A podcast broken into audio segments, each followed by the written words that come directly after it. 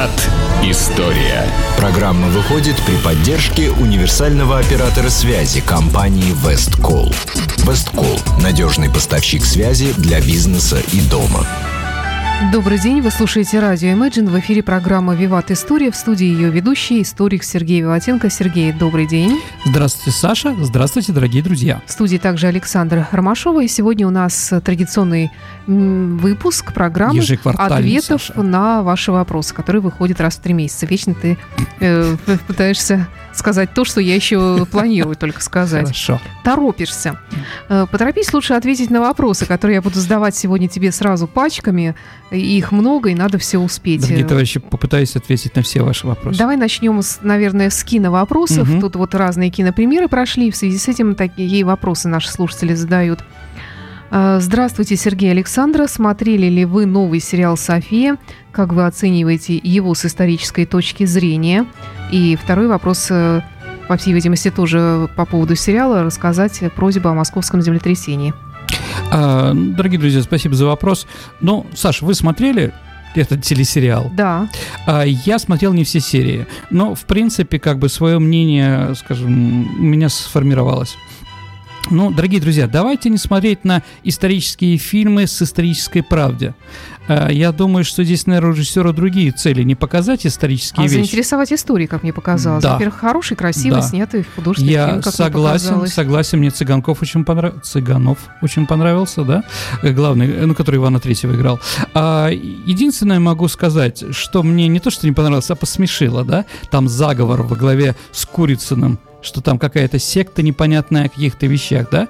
Да. А, на самом деле, дорогие друзья, ну, я понимаю, почему они не сказали, что была за секта.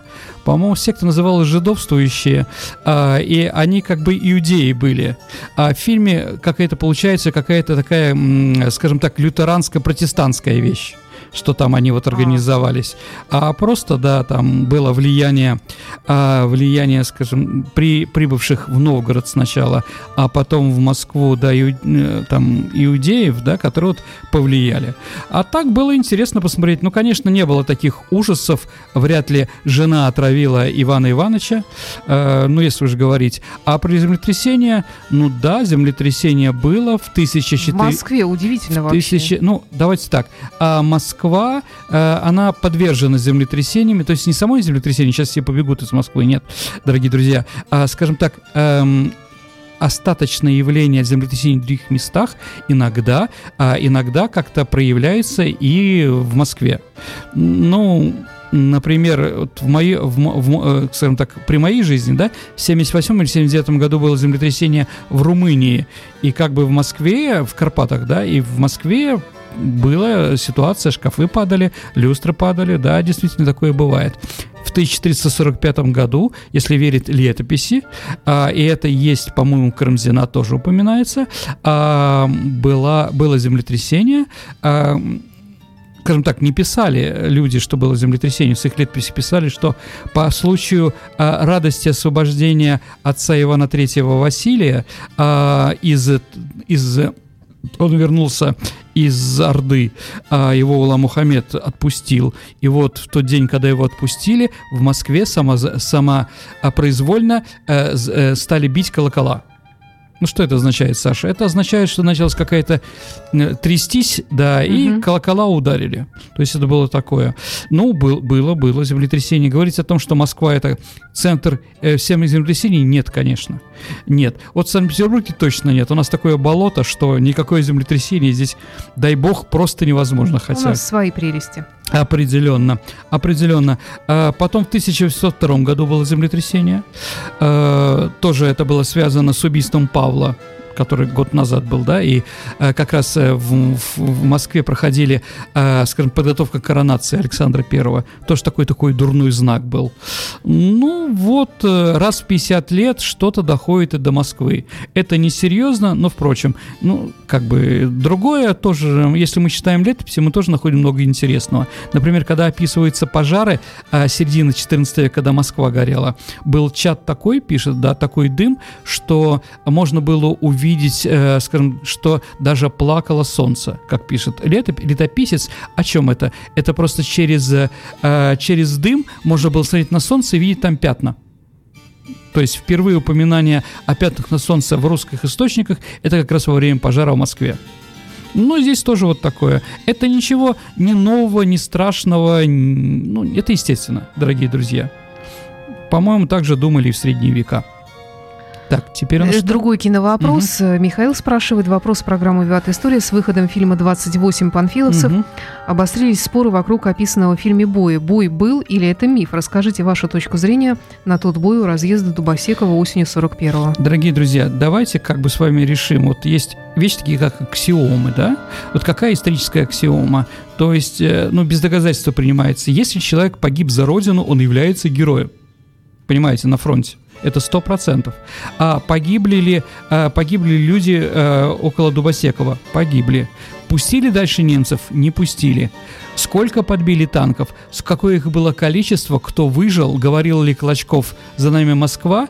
Это уже даже не, са- не важно. Давайте уже тех людей, которые погибли как раз там, в районе Дубосекова. Они на- настоящие герои. Да, и какая разница, откуда они из Казахстана или из России. Действительно, Панфи- э, Панфилов, он был военным комендантом одного из э, казахских городов. Да, он формировал свою, э, свою дивизию именно в Казахстане. И действительно, они остановили общего врага. Потому что действительно для советского народа, именно для советского со- народа, какая была разница какой то национальности. Действительно, герои казахи это Мамы Шулы, э, Алия Магдагулова, Алия Магдагулова, потом, ой, забыл я фамилию, но я думаю, казахи меня поправят, дважды герой Советского Союза, э, на, летал на штурмовике, который подбил мистера Шмидта, умер лет 10 назад. Еще раз, очень много разных героев, и Панфилов, конечно, тоже. А, вот. Э, Дорогие друзья, придумал что ли журналист Кривицкий? Да, придумал. Э, Скажем так, э, скажем так, был ли подвиг? Да, подвиг был. Вот, наверное, вот так вот. И, наверное, давайте еще решим. Действительно, Зоя Космодемьянская погибла за родину. Какая разница, что у нее до этого было? Честное слово. Мы что ищем, да? Знаете, вот когда начинают, когда в Византии начали бороться с христианством, первую очередь пострадали иконы. Вот сейчас идет тоже борьба с иконами. Примерно, да? Ну, другого поколения и прочее. Все-таки эти личности герои. Они остаются героями. Э, напридумывали что-то лишнего про них. Или напридумали, они погибли за родину. И Зою Казумьянскую немцы повесили 100%. И А на- что, есть какие-то сомнения? ну, Биджо тут говорил, Бильджо, известный Ну. карикатурист. Я не буду об этом говорить, это до такой степени грязно. Хорошо, что... тогда не будем. Мгм. Это герой мо- моего детства, в конце концов. Определенно. А, нужно ли переходить э, русской православной церкви на григорианский стиль, спрашивает наш слушатель. Дорогие друзья, я вот как отвечу. А, Если, ну, с одной стороны, вроде понятно, что 24 декабря все привыкли справлять Рождество. Это правда. А я вам просто скажу об одной маленькой вещи. А как же с снисхождением благо- э, благородного огня-то? Эм, Великую субботу, благодатного огня, извините, схождение, да? Великую русской субботу Пасхе, перед да. Пасхой, да. Он же все время происходит в одно и то же время, и на по русской Пасхе. Что мы хотим, да? Изменить? Я думаю, это невозможно. Именно поэтому. Поэтому, наверное, давайте мы будем жить по григорианскому календарю, а наша православная церковь продолжает жить по юлианскому. Ничего ни плохого, ни хорошего в этом нет. Валентина Строганова пишет. И Так. добрый день, если можно, расскажите, что вы думаете о домыслах относительно спасения Гитлера после Второй мировой войны и его вывозе в Южную Америку. Возможно ли такое? Создатели документального фильма на историческом телевизионном канале ссылаются в числе прочего на то, что останки, выдаваемые за останки Гитлера, на самом деле принадлежали не ему. Заранее спасибо за ответ. Ну, хороший вопрос. На самом деле, слушайте, ну, я уверен, что он застрелился э, 30 апреля и 29 апреля 1945 года в бункере, да, там какой Потсдаменштрассе, и какая там Германии, там, с левой стороны Бранденбургских ворот, там, канцелярия, рейхсканцелярия, там он погиб. А почему я не верю в то, что его увезли а, в Латинскую Америку? Он был отыгранная карта, он уже был никому не нужен. Понимаете, если бы действительно э, он был интересен, ну, к концу же жизни он был уже развалено.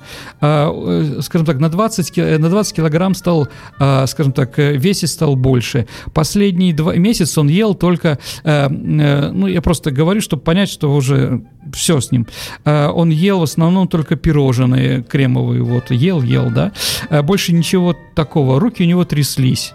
Вот его последний выход, посмотрите, он уже никому не нужен. Зачем? Он что, может быть флагом, который поднимет э, немцев на будущие войны? Нет, как сказал Мюллер, тем, кому 5-10 лет для нас потеряны а больше, извините, Гитлер бы и не протянул бы э, э, со своим здоровьем после войны. Он был инвалидом Первой мировой войны. Э, во время войны все болячки, наверное, у него вылезли, поэтому его, конечно, убили. Э, то есть, извините, он застрелился. Ну и врать товарищу Сталину, что они нашли череп другого человека, вряд ли, потому что когда Сталин умер и начали члены Политбюро потрошить его, э, его сейф, как раз нашли эту вот э, верхнюю часть голо, э, че, че, черепа, да, с, прострелен, э, с, простр, с, с, с простреленным, э, с остатками от пули, да.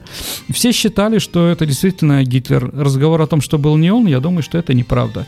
Да, многие другие бежали, я считаю, что вполне возможно, что доктор Менгеле, э, доктор Менгеле остался жив, и вот он находился в Латинской Америке. Есть одна, Саша, такая приграничная между Аргентиной и Бразилией городок, где в основном живут немецкие переселенцы.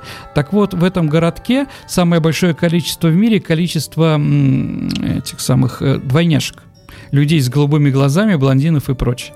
Это говорит о том, что ну, доктор Менгеле первый занимался клонированием.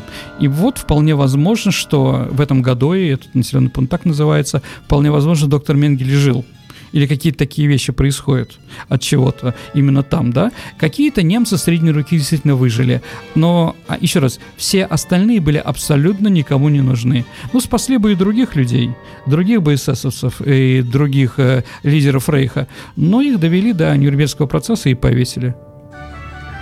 Следующий вопрос. Добрый день. Как вы оцениваете ущерб, это Виталий спрашивает, угу. который принесла Европе инквизиция с точки зрения замедления развития государства и каковы ее истинные причины?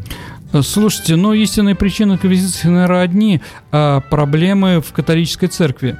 Потому что, скажем так, та то, что себе позволяли римские папы, то, что позволяла э, католическая церковь в определенное время стала отторгать от нее большую часть паствы. То есть, э, да, и появились вот эти вот э, вещи, как лютеранство, протестанство и другие.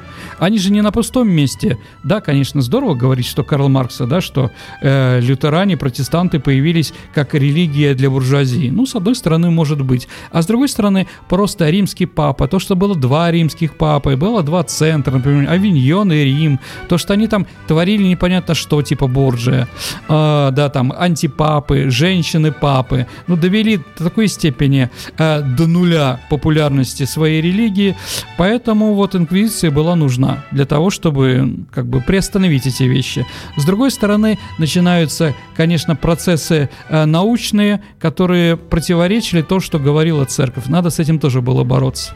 А, что действительно инквизиция Э, на самом деле у меня есть идея сделать передачу про инквизицию.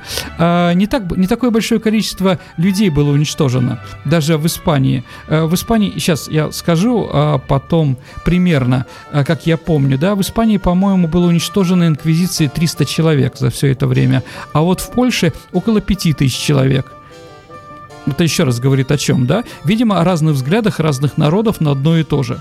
То есть, если те видели, э, скажем так, столько врагов в церкви в Испании, а в другом месте видели по-другому.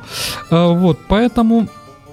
Поэтому, если инквизиция на что-то повлияла, то, наверное, на количество красивых женщин в Европе. Потому что, извините, в Европе любая красивая женщина являлась ведьмой. Поэтому их очень хорошо и мило сжигали. Поэтому, возможно, у них как бы с этим проблема. А в России никогда женщин не сжигали. У нас не было таких. Может быть, поэтому у нас все красивые женщины сохранились, они родили, да, и, э, скажем, э, но и определенно, да, в нашей нации женщин красивых больше, чем в Европе. Думаю, что из Инквизиции тоже. И, да, да, Саш, давайте так. Э, я думаю, что я сделаю про это передачу. Отлично. Авраам Рубинов, почему... Рубин, ш, наверное. Да, что и почему Даиш уничтожили в Пальмире? А, так, э, вот так ну написано, я так считаю. Я написано. думаю, что вопрос о том, что м, радикальные исламские террористы э, разрушили в, в Пальмире в Сирии Какие архитектурные памятники? А, ну, ну, наверное, то, что мы все видим, и то, что можем почитать, а, наверное, в первую очередь надо понимать вот что, дорогие друзья. А, там же не все, э, не все они уничтожили. Почему они уничтожали одно, они уничтожали другое? Ну, надо понимать, что у мусульман есть такая вещь, как ширк. Ширк, Саша, это все, что связано что было до появления пророка Мухаммеда, то есть до появления ислама. Дорогие друзья, если кого-то неправильно что-то скажу и прочее, да, честное слово, извините, никого не хотел оскорблять. Так вот, ширк это, ну, по-нашему, это язычество – да, и поэтому, и поэтому все было, что до Мухаммеда можно уничтожить как языческие памятники, никому не нужные. А в христианстве, а в христианстве все-таки у нас много вещей, скажем, связанных с Ветхим Заветом. Ну, Вавилон тот же самый или Египет. Поэтому у нас как-то к этому отношение немножко другое. Так или иначе, что я знаю, что не невозможно восстановить, это храм Бела. Но Бел это, по-моему, Ваал знаете, такой языческий, э, языческий бог э, Карфагена и прочее, э, не очень приятный. Вот как раз он был уничтожен. Скажем, этот театр если в нем, если в нем э, наши музыканты сделали концерт, значит театр сохранился амфитеатр, да? А если, э, скажем так, там фотография знаменитая, Саша, с учебника пятого класса, помните по древнему, э, по древней истории? Э, там же как раз Пальмира изображена. Э, она сохранилась тоже. Другой вопрос, что я бы сейчас перестал бы сравнивать Санкт-Петербург с Северной Пальмирой тем, что происходит ну, сейчас в да, Пальмире. Да, я как раз тоже об этом подумала сейчас. А, вот, ну, дай бог, надо, как, ну, еще раз, если все будет хорошо, если см, э, см, э, можно будет остановить эту войну, я думаю, что многое там будет восстановлено. А что вообще связывает Россию с Сирией? А, ну, если мы говорим о христианских других вещах, а, то, конечно, очень много святых из Сирии, Саша.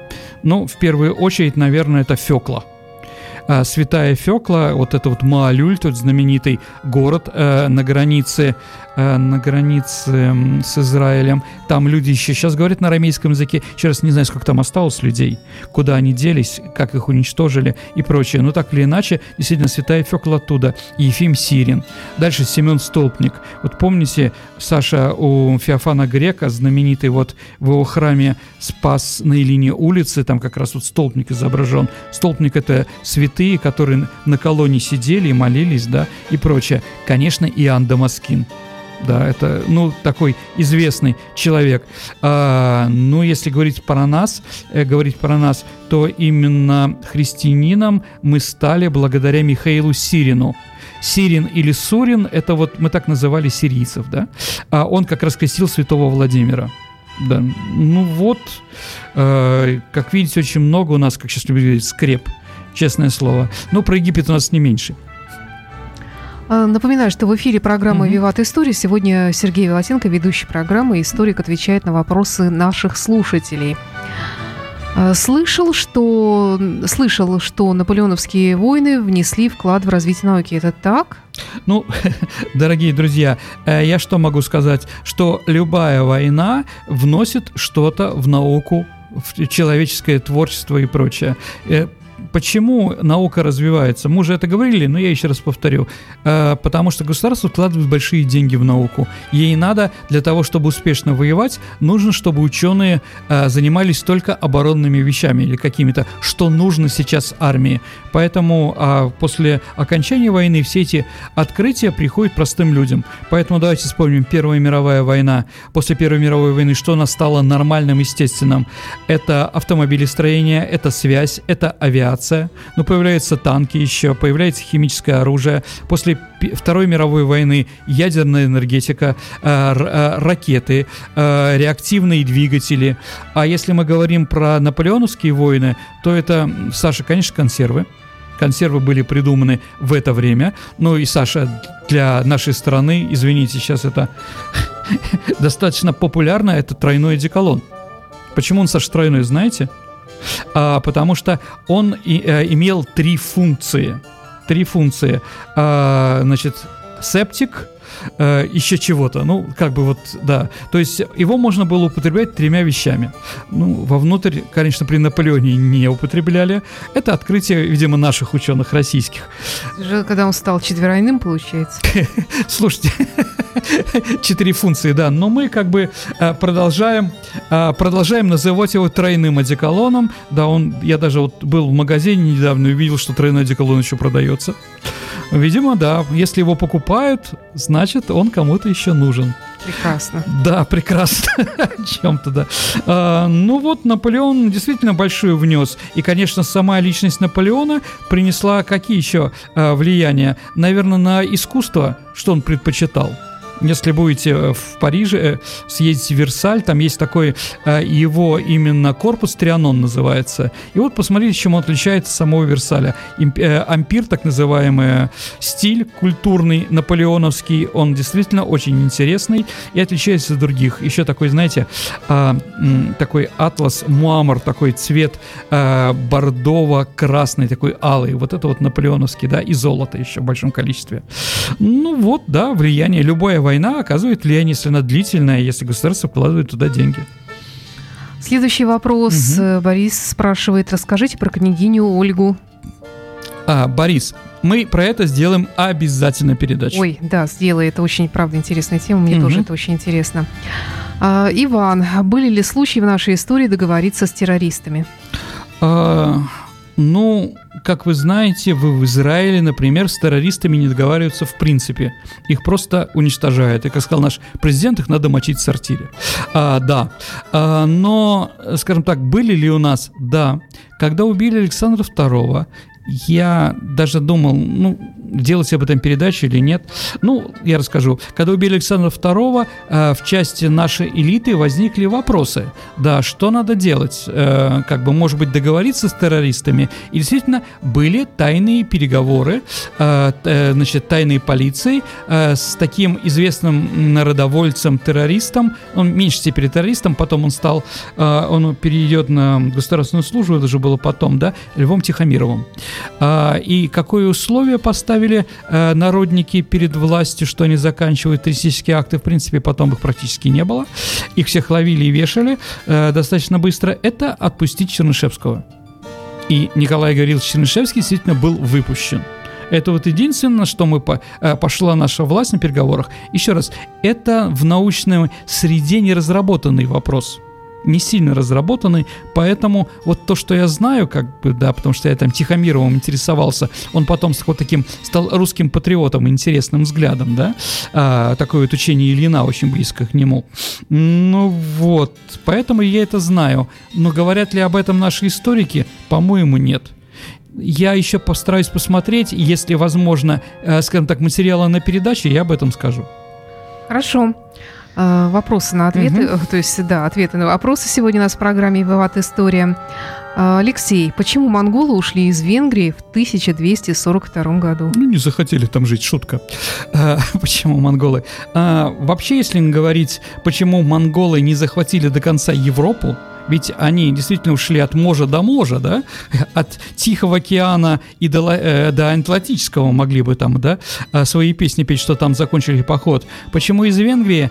Э, из-за климата, потому что в это время, 40, 1241-42 год, вот эта вот венгерская равнина, Панония, вот эти вот районы, они, э, скажем, было большое количество дождей, и оно превратилось в болото. И для мелко, э, скажем так, коротконогих лошадей монгол было очень тяжело там. Поэтому они кипчаков венгров не дорезали до конца, хотя идея их была вот найти и уничтожить, потому что они, кстати, на битвы прикалки-то пришли к нам, чтобы уничтожить кипчаков-половцев. За то, что они, э, половцы, вырезали э, татарские посольства, что являлось для Чингисхана, глав, э, скажем так, ну, самым плохим преступлением, которое может сделать власть. И поэтому вот они пошли их уничтожать, и потом зашли в Венгрию. Но Венгрии повезло. Венграм повезло, мадьярам, то, что климат был такой, что они не могли больше там находиться и ушли обратно в Россию. Следующий вопрос уже mm-hmm. несколько раз спрашивал, пишет нам Господи. Виктор, но тем не менее были ли какие-либо покушения на Сталина или заговоры против него? Э, слушайте, ну, э, такие вот покушения, что кто-то стрелял и не попал, не было. Не было. С одной стороны, может быть, это хорошая работа наших спецслужб, а может быть, ну, все из-за хороших работы спецслужб просто отказывались такие вещи делать. Ну, главное покушение на Сталина, конечно, это Тегеран-43. Я думаю, мы все смотрели этот фильм, да, где Белохвостикова с Костолевским. На самом деле, действительно, существовали наши разведчики, армяне, им дали звание Героя Советского Союза достаточно недавно, ну, звание героев уже после а, уже Российской Федерации они стали. Действительно, они предотвратили покушение немцев, которые они собирались сделать на Большую Тройку. А, самое такое большое. А, дальше покушение, ну, заговоры, наверное, главное, это дело военных. 1938 год, Тухачевский и Блюхер. Я все-таки сторонник того, что заговор был. Заговор был, э, и они пытались действительно снять товарища Сталина со своих постов. Он закончился безрезультатно. Давайте так, про Тухачевского я уже готовлю передачу. А, возможно, у нас будет и про заговор военных тоже. Вот, наверное, два главных заговора, которые были против. Ну, естественно, на любом съезде в 20-е годы любая оппозиция, любая фракция, которая боролась э, со Сталином, конечно, это тоже были заговоры. Это э, Каменев-Зиновьев, потом Каменев-Зиновьев-Троцкий. А, ну вот они как бы пытались что-то сделать против него. Ну, не получилось. Но говорить о том, что были какие-то активные, там, его пытались убить, где-то отравить, нет. А про смерть товарища Сталина мы сделаем еще передачу. Алдар Дарджиев спрашивает, зачем нужна была Первая Чеченская война и могло ли все разрешиться мирным путем? Слушайте, это надо спросить у Бориса Николаевича Ельцина, который не мог э, нормально договориться. Еще раз, у каждого народа есть свои культурные обычаи. Надо их уважать, Борис Николаевич. И нельзя разговаривать с чеченцами так, как вы разговариваете с русскими, и наоборот. Вообще никого оскорблять не надо. Если бы, э, скажем так, товарищ э, Ельцин не стал в третью позицию э, против, э, против власти Дудаева, все можно было решить. А с другой стороны, с другой стороны, конечно, то, что мы не могли влиять на то, что русское население там вырезают, и то, что русское население выживает из Грозного, и об этом все время Борис Николаевич молчал, это тоже безобразие.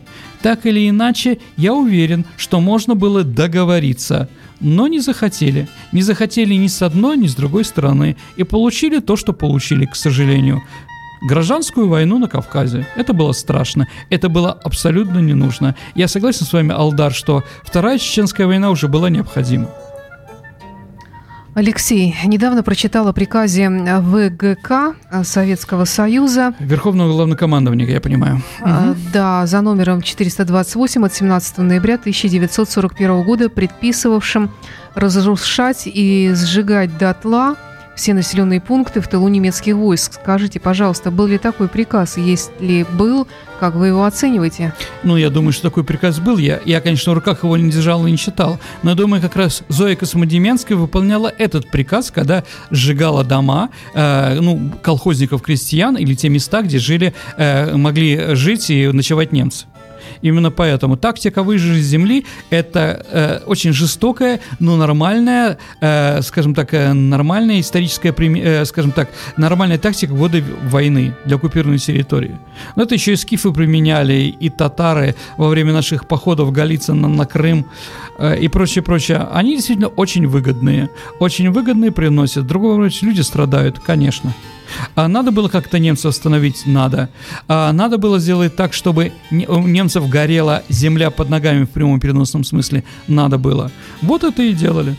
Это еще раз ни, ни хорошего, ни плохого про этот, э, этот приказ сказать не могу. Но не читал я его. Угу.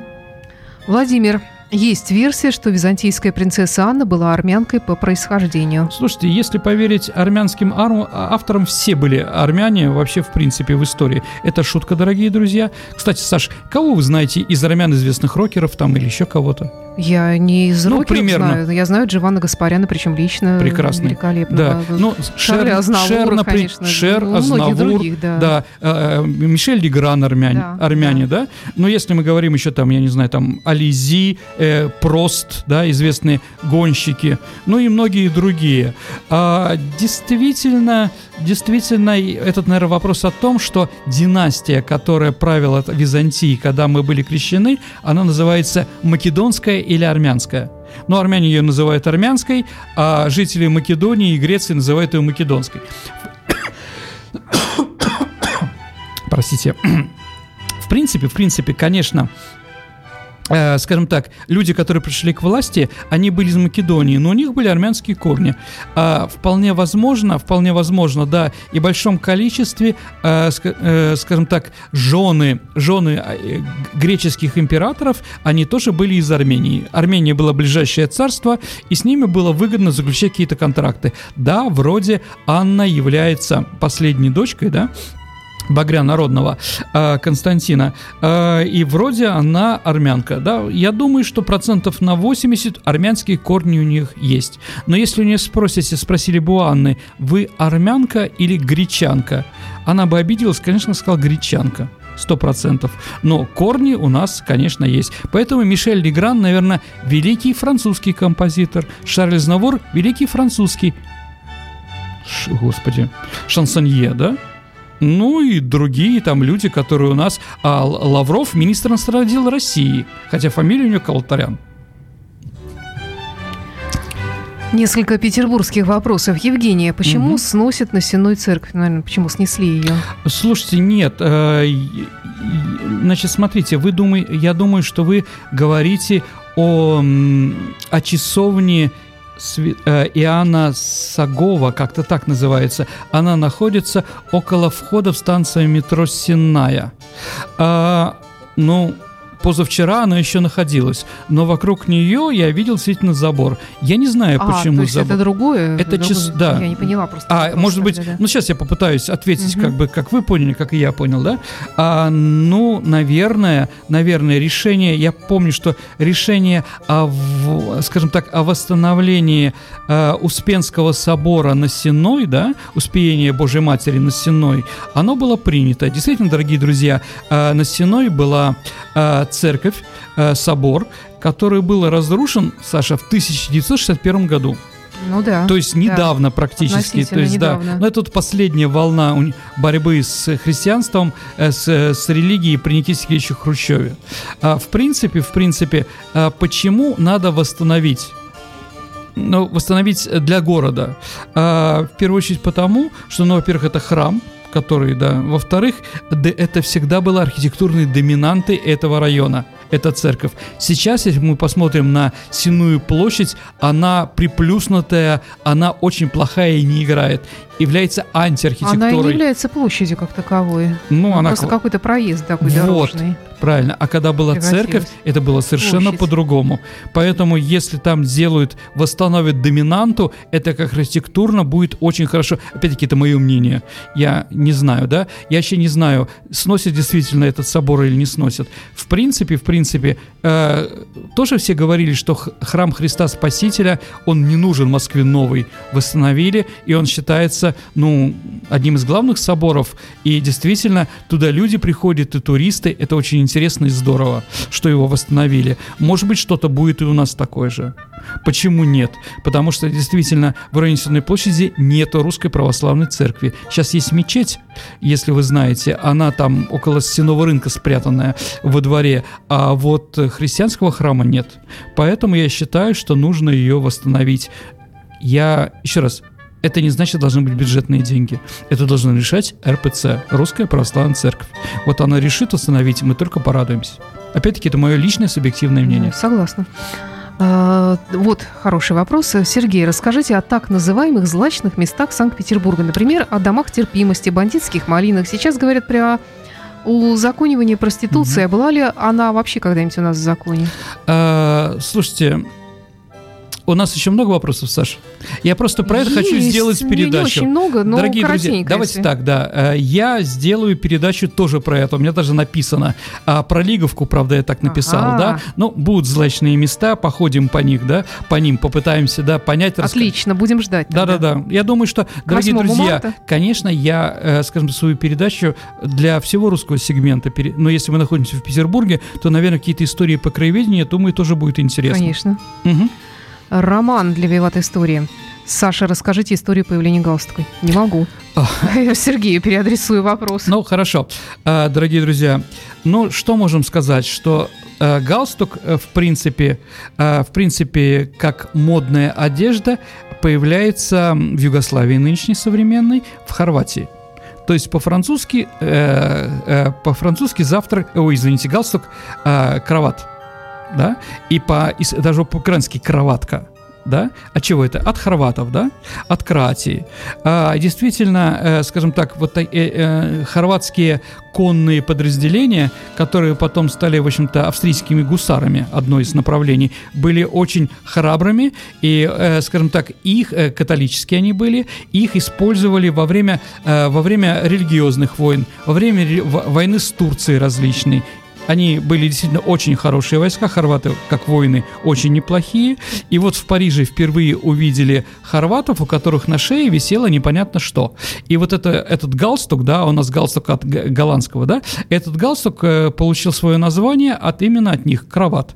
Вообще, что э, галстук вообще имеет тоже символы, если мы говорим, да. А галстук в христианском виде это символ рыбы. Сим, угу. Рыба – это Иисус Христос, ихтё как вы знаете. Но аббревиатуры, а, аббревиатура, да, э, да. Поэтому, да, по, ну, посмотрите, он действительно похож. Хвост и голова.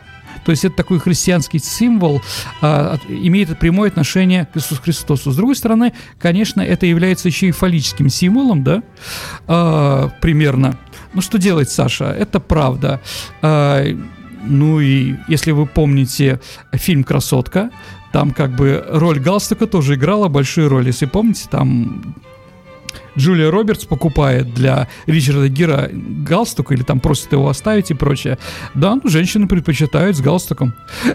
Да, кстати, ты вот так и не ответил на Подождите. вторую часть вопроса. Да, ладно, хорошо. Хорошо, дайте я даю галстук, да? да. А третьих, он напоминает, ну, галстуки бывают разные, и узлы бывают разные, да? Он напоминает крест тоже определенный такой, знаете, ну, да. а, латышский а, а, на шее носят такие латышские, я не знаю, это галстук или веревочка простая, но они, в принципе, тоже напоминают, напоминают галстук. По-моему, Беларусь тоже такое есть еще раз, я не, не очень знаю все, э, скажем так, этнографические изыски белорусов, да, но в принципе, по-моему, тоже есть. То есть, да, действительно, галстук из простой одежды какой-то национальности стал вот таким символом христи э, христианства. И поэтому, дорогие друзья, Аэталла Хамини назвал галстук империалистической давкой.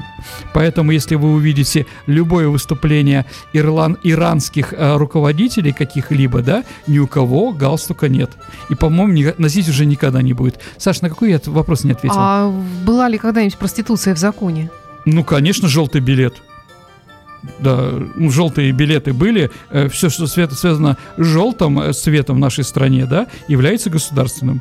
Да? Желтые дома, психушки, э, я не знаю, там театры, рынки, да, в нашем городе. Все желтое это государственное, императорское. Конечно, проституция была в законе. У нас мало времени уже остается. Ага. Э, Сергей, добрый день. Как, по-вашему, новый курс или договор о ленд-лизе спас Америку? А, э, значит, э, вопрос о том, а, какие решения Рузвельта спасли Америку после Великой депрессии. Я думаю, вступление в войну ни то и ни другое. Это, конечно, тоже сыграло какие-то вещи, но именно вступление во Вторую, войну, Вторую мировую войну и э, нападение японцев, как ни страшно, никак не странно, да, сыграло той силой, под которым э, э, Америка вышла из кризиса. Я уже делал передачу по новому курсу, я об этом говорил, новый курс не спас не спас американскую экономику. Спасли американскую экономику так вот, э, держаться на... Это наши заказы. Наши заказы наших первых пятилеток нашей индустриализации, когда на нас работало, ну, как бы 4 миллиона человек кормились от наших заказов в Америке. Это действительно спасало. Какие-то шаги были сделаны, да, что-то они переняли в фашистской Германии, что-то свое придумали, что-то взяли у нас, ну, планирование, например, какие-то вещи. А, да, но вышли, конечно же, благодаря Второй мировой войне, потому что государство стало покупать громадное количество вооружений и спасли эти отрасли. Но они спасли так, что потом президент Эйзенхауэр говорил о проблемах военно-промышленного комплекса, что военно-промышленный комплекс руководит Америкой. В принципе, это правда. Так и осталось. Евгений, угу. здравствуйте, Сергей Александров. Очень нравится ваша передача. За месяц прослушал почти 200 ваших выпусков. Теперь с нетерпением жду новых. Продолжайте. Спасибо. Дальше радовать. Вот что хотелось бы предложить в качестве темы для программы или хотя бы выпуска с ответами на вопрос. Был хороший выпуск про славян, но было бы замечательно еще более систематизировать понимание истории посредством рассказа о самых известных и близких нам этноязыковых общностях – германцах, тюрках, кельтах, семитах. Давайте так, Рассказать соси- об их происхождении, отношении, вза- взаимовлиянии. Наверное, это поможет прояснить многие исторические причины и Да, я, реалии. я уже тоже себе поставил на карандаш, что я сделаю передачу о соседях славян, да, с Мгм. полов, литовцев, да. Посмотрим, как получится. Да, я абсолютно согласен, что их влияние на нас и наше влияние на них, конечно же, есть. Сто процентов. Даниил Лебедев спрашивает про Лагарпа и его влияние на Александра Первого в отношении Швейцарии. Давайте так, швейцарец Лагарб, Даниил, конечно, это был любимый главный учитель Александра I. Он был самый авторитетный человек для Александра, он его воспитывал. И понятно, что швейцарец, то есть республика, э, из республики, и республиканец, по сути, вбил Александру Первому многие такие вещи, которые для нормального, для нормального царя, скажем так, про- э, скажем, входят в противоречие.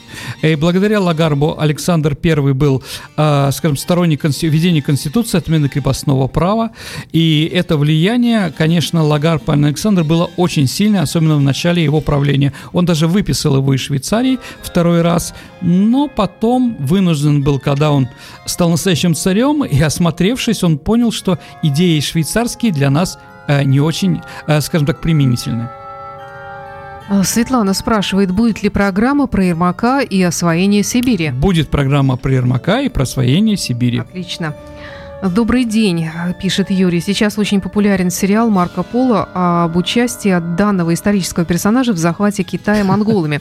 Понятно, что данная история не настоящая, но вообще хотелось бы узнать об отношениях между Китаем и Монголией в период раннего Средневековья. Да и о самом Марко Поло многим было бы интересно послушать. А, дорогие друзья, пару слов. Я не смотрел этот телесериал.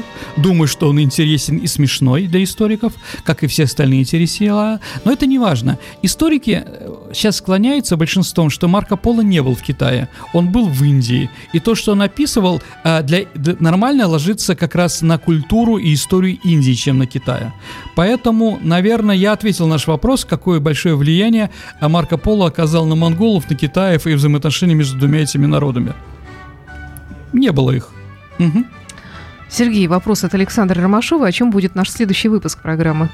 А следующий у нас будет новогодний немножко.